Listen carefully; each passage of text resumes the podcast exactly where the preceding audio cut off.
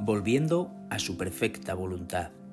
Y Jonás se levantó para huir de la presencia de Jehová a Tarsis y descendió a Jope y halló una nave que partía para Tarsis y pagando su pasaje entró en ella para irse con ellos a Tarsis, lejos de la presencia de Jehová. Libro de Jonás capítulo 1 versículo 3. Jonás huyó de la voluntad de Dios y se dio cuenta que era imposible hacer esta cosa. El profeta estaba convencido que podía burlar los planes perfectos de Dios. Él pensó que ir en dirección opuesta le evitaría cumplir con lo establecido por Él Todopoderoso. Lamentablemente, Jonás se encontró en el vientre de un pez gigante y allí, rodeado de algas y sin esperanza, Jonás entiende que el ir en contra de los designios de Dios traía terribles consecuencias. Al igual que Jonás, muchos de nosotros un día hemos ido en contra de la voluntad de Dios. En incontables veces pensamos que nuestras opciones son mejores y seguimos nuestra propia agenda. Los mandamientos de Dios no son siempre llamativos y por lo tanto imponemos nuestras reglas o seguimos lo que dicte nuestro corazón. Ni hablar de quienes sencillamente han conocido a Dios pero han decidido pretender que no le conocen. Como en la vida de Jonás, nosotros también nos encontramos con lo no efectivo que resulta alejarnos de Dios.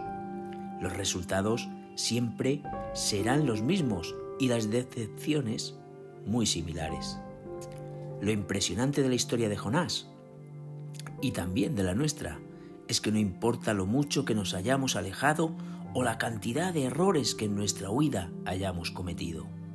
En el mismo momento en que reconozcamos nuestro error, Dios estará dispuesto a cambiar nuestra historia y por ende nuestro futuro. Nada impidió que Dios cumpliera su propósito en la vida de Jonás y nada va a impedir que Dios cumpla el propósito en tu vida.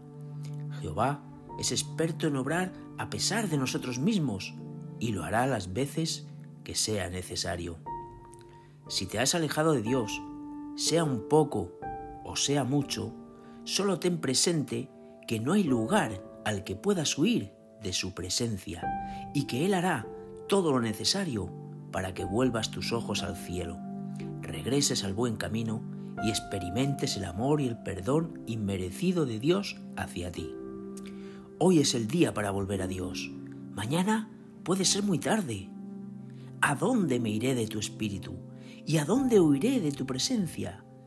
Si subiere a los cielos, allí estás tú, y si en el Seol hiciere mi estrado, he aquí, allí tú estás. Si tomare las alas del alba y habitare en el extremo del mar, aún allí me guiará tu mano y me asirá tu diestra. Si dijere, ciertamente las tinieblas me encubrirán, aún la noche resplandecerá alrededor de mí, aún las tinieblas no encubren de ti. Y la noche resplandece como el día, lo mismo te son las tinieblas que la luz, porque tú formaste mis entrañas, tú me hiciste en el vientre de mi madre, te alabaré, porque formidables, maravillosas son tus obras. Estoy maravillado, y mi alma lo sabe muy bien.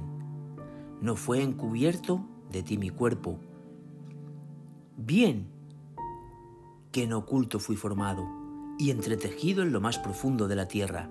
Mi embrión vieron tus ojos, y en tu libro estaban escritas todas aquellas cosas que fueron luego formadas, sin faltar una de ellas.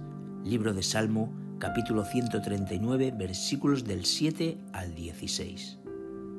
Feliz día junto al Señor y recuerda que tú vales mucho para Dios.